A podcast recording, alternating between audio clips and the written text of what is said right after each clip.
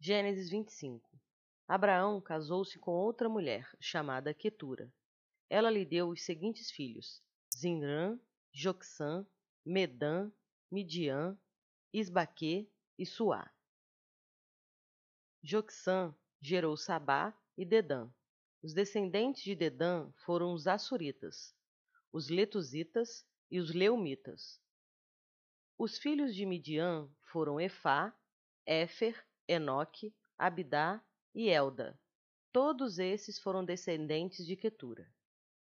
Abraão deixou tudo que tinha para Isaque, mas para os filhos de suas concubinas deu presentes, e ainda em vida enviou-os para longe de Isaque, para a terra do Oriente.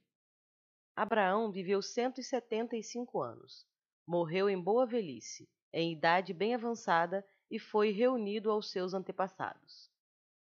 Seus filhos, Isaque e Ismael, o sepultaram na caverna de Macpela, perto de Mano, no campo de Efron, filho de Zoar, o Itita. Campo que Abraão comprara dos Ititas. Foi ali que Abraão e Sara, sua mulher, foram sepultados.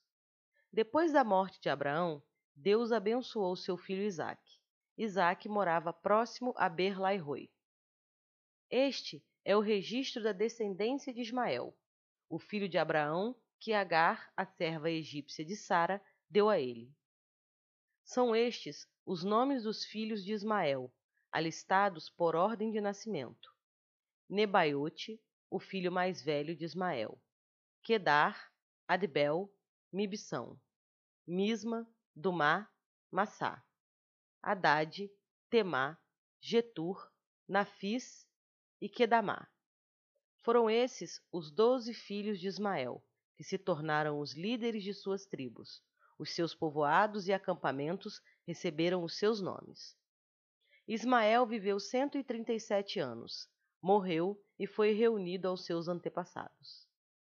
Seus descendentes se estabeleceram na região que vai de Avilá a Sur, próximo à fronteira com o Egito, na direção de quem vai para Assur e viveram em hostilidade contra todos os seus irmãos.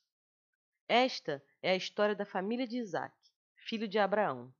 Abraão gerou Isaque, o qual aos quarenta anos se casou com Rebeca, filha de Betuel, o arameu de Padarã, irmã de Labão, também arameu.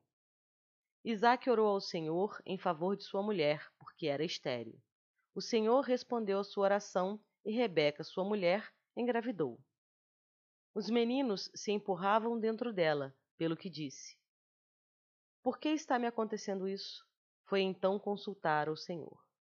Disse-lhe o Senhor: Duas nações estão em seu ventre. Já desde as suas entranhas, dois povos se separarão. Um deles será mais forte que o outro, mas o mais velho servirá ao mais novo. Ao chegar a época de dar à luz, confirmou-se que havia gêmeos em seu ventre. O primeiro a sair era ruivo, e todo o seu corpo era como um manto de pelos. Por isso lhe deram o nome de Esaú. Depois saiu seu irmão, com a mão agarrada no calcanhar de Esaú, pelo que lhe deram o nome de Jacó.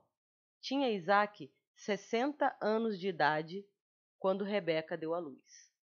Os meninos cresceram, Esaú tornou-se caçador habilidoso e vivia percorrendo os campos, ao passo que Jacó cuidava do rebanho e vivia nas tendas.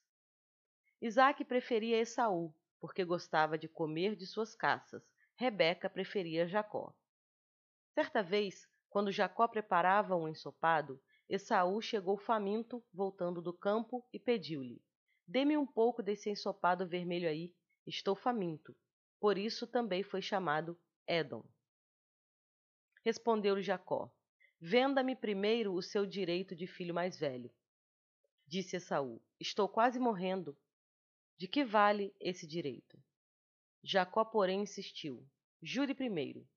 Ele fez um juramento, vendendo o seu direito de filho mais velho a Jacó. Então Jacó serviu a Esaú pão com ensopado de lentilhas. Ele comeu e bebeu, levantou-se e se foi. Assim, Esaú desprezou o seu direito de filho mais velho.